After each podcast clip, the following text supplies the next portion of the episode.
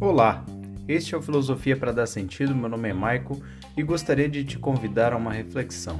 Vem comigo que vai dar sentido.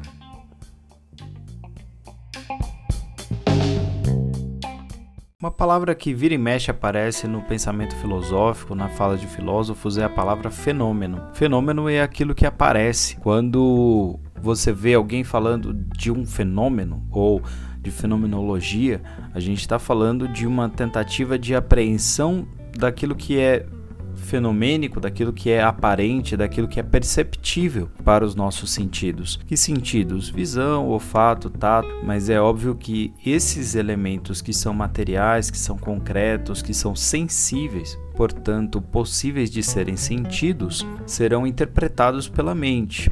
Então, o fenômeno não é necessariamente a coisa, mas como as coisas aparecem para nós. Então, a percepção de um fenômeno ou a observação de um fenômeno em filosofia é basicamente isso: é a ideia de que você vai observar alguma coisa que aparece e da forma como ela aparece, reconhecendo que é apenas aquela experiência e não necessariamente o que a coisa é.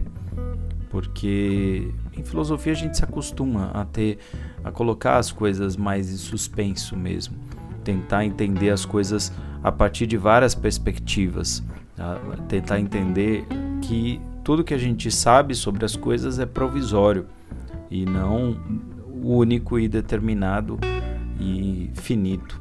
Né? Então, esse é um conceito bem importante e que aparecem muitos, muitas formas de pensamento, aparecem muitas teorias. Existe até mesmo a teoria da fenomenologia, que é uma escola de pensamento bastante influente no século 20, 21 e que é, tem grandes pensadores. É, em algum momento a gente pode até mesmo falar deles. Faz sentido para você?